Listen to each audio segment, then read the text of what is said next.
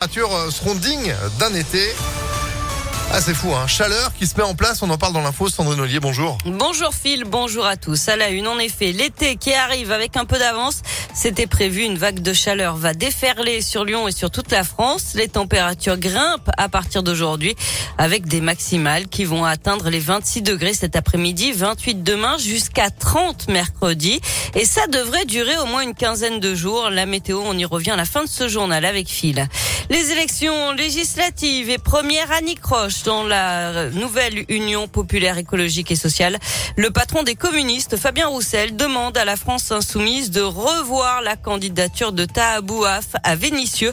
L'homme a été condamné pour injure raciale. Sa candidature est inacceptable pour Fabien Roussel. Des tags anti-police découverts sur des murs de la Guillotière. Sur les réseaux sociaux, le syndicat FO Police Municipale publie les photos.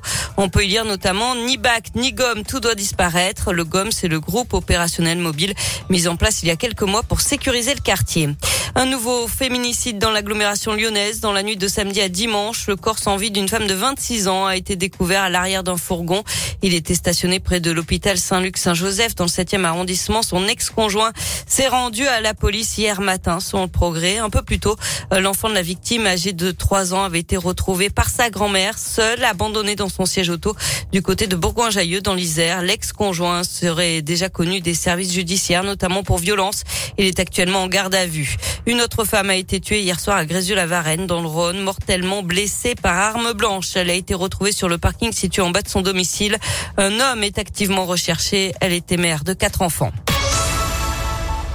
Dépoussiérer la restauration classique. Salomé et Lorenzo sont en couple dans la vie et ils se sont associés pour créer Bazart, un restaurant mêlant la street food et le street art au sein du centre commercial de la Pardieu. La lyonnaise de 23 ans a étudié à l'Institut Paul Bocuse et a collaboré avec un autre jeune talent lyonnais, Tom Hart, qui a réalisé la déco murale, mais aussi les tableaux ou encore la vaisselle. Le restaurant qui a ouvert le 1er avril dernier pique la curiosité des clients par l'ambiance débridée en opposition à ce qu'on peut attendre d'un restaurant classique. Une expérience poussée à fond jusqu'aux plats qui ne sont pas servis dans des assiettes, comme l'explique Salomé. Le but c'est de, choquer un peu pour divertir et on a décidé donc euh, de dresser les plats à même la table euh, afin euh, d'en faire comme une œuvre d'art. Donc c'est allier notre passion pour la restauration et puis notre deuxième passion pour la street art. Puis en fait on s'est rendu compte que c'était même un gage de qualité pour le client. Il voit ce qu'on lui dépose en direct dans son assiette. Et puis, enfin, je veux dire, mine de rien, euh, on a un tiramisu, on rajoute un gel poire sur le dessus. Si le client aime pas la poire, bah, on lui met pas. C'est aussi cool dans le sens où le client, bah, au final, euh, il peut composer un peu son assiette euh, comme il le souhaite, quoi.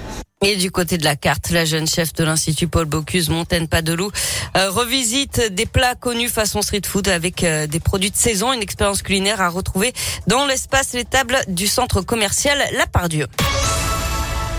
Du sport, du foot et cette défaite de l'OL hier après-midi à Metz, les Lyonnais se sont inclinés 3 buts à 2. Lyon qui est huitième de Ligue 1 à 5 points de Strasbourg, le cinquième. Il ne reste que deux journées de championnat à disputer. Et puis en rugby, samedi, le Loup s'est qualifié pour les demi-finales de la Challenge Cup en éliminant Glasgow 35 à 27. Et tous en tribune avec Impact FM pour soutenir vos équipes, le Loup, l'Asvel, l'OL bien sûr, Impact FM donc .fr. On va parler de l'OL d'ailleurs avant 10h, c'est promis. Merci Sandrine. Vous êtes de retour à 9h. À tout à l'heure. Allez, 8h34. Météo